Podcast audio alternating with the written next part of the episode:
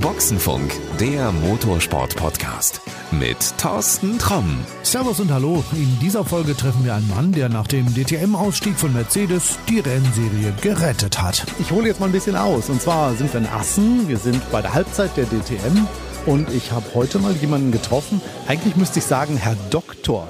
Florian Kamelga, du bist tatsächlich Arzt. Ja, ich bin ausgebildeter Facharzt für Unfallchirurgie und äh, habe das äh, jahrelang sehr gern gemacht und mache das, was ich jetzt mache, auch sehr gern. Darum bist du nämlich hier. Wir reden über interessante Menschen aus dem Motorsport. Was macht ein Arzt im Motorsport? Nein, du bist kein Rennarzt, du hast ein Rennteam. So ist es. Der Arzt im Motorsport hat einfach einen anderen äh, Lebensweg eingeschlagen und ist über, über viele verschiedene kleinere Stationen zum Motorsport gekommen, war immer ein Petrolhead, war immer schon großer Fan des großen Motorsports, dazu gehört die DTM und deswegen ist es etwas, das mich mit Stolz erfüllt, hier zu stehen. Eigentlich ist es dir zu verdanken, dass Aston Martin hier am Start ist in der DTM, weil ohne dich gäbe es sie nicht. Ja, das ist, das kann man schon so sehen. Ja, wir sind ja, ich habe einen äh, Freund und Geschäftspartner an meiner Seite und wir zusammen haben das Ding hier aufgestellt für Aston Martin, äh, haben sehr, sehr engen, guten Kontakt zu Aston Martin in England und machen für die einige gute Dinge und eins davon ist die DTM.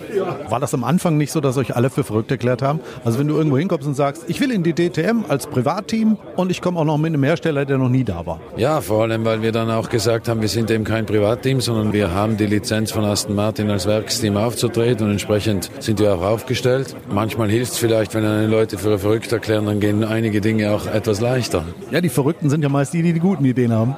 ja, genau.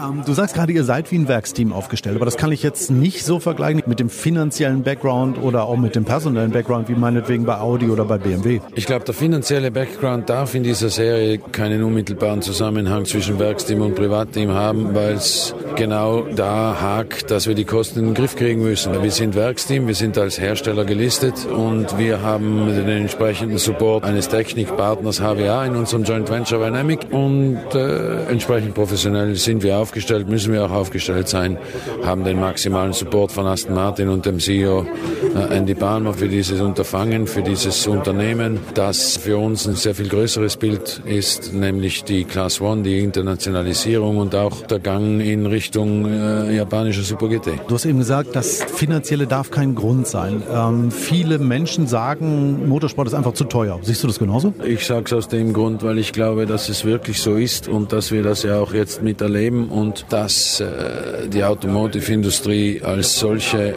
und wie auch der Motorsport hier, wie wir das auch hier sehen und zeigen können, einfach unter Druck kommt. Und Kosten auch bei großen Herstellern wie unseren Gegnern in der DTM eine immer größere Rolle spielen. Und damit muss man sich überlegen, wo zieht man an, wo, welche Schrauben kann man ansetzen, welche Schrauben darf man nicht ansetzen, um Performance und Attraktivität nicht zu verlieren. Aber irgendwo muss man kontinuierlich an den Kosten arbeiten. Ich höre, du hast einen Plan. Wo kann man sparen? Ich habe einige Dinge, die ich, äh, wo ich wüsste, dass man sparen könnte, äh, wo wir auch äh, intern ansetzen, wo aber die DTM als solche ansetzen muss. Aber das äh, diskutieren wir intern auch in der ITR weniger als im Podcast. Oh, ich denke aber, wenn es soweit ist, dann kommst du vorbei und erzählst uns das, was du bewerkstelligt hast, dass die DTM etwas günstiger geworden ist und vielleicht kommen dann ja irgendwie noch weitere Privatteams. Das werde ich machen und ich glaube, das ist genau einer der Punkte, die, den wir sehen müssen. Andere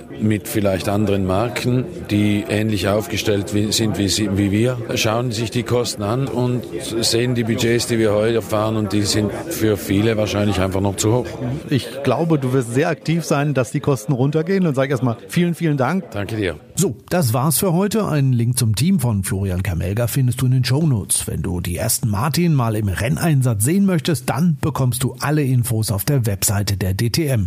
Link, na klar, in den Shownotes. Und wenn wir schon mal beim Thema Aston Martin sind, dann bleiben wir auch in der nächsten Folge dabei. Dann treffen wir einen der Fahrer des Aston Martin Quartetts in der DTM. Überall, wo es Podcasts gibt, kannst du uns abonnieren. So bleibst du auch immer up to date. Also, das war's und wir hören uns in der nächsten Folge wieder. Bis denn dann. Das war Boxenfunk, der Motorsport-Podcast mit Thorsten Tromm.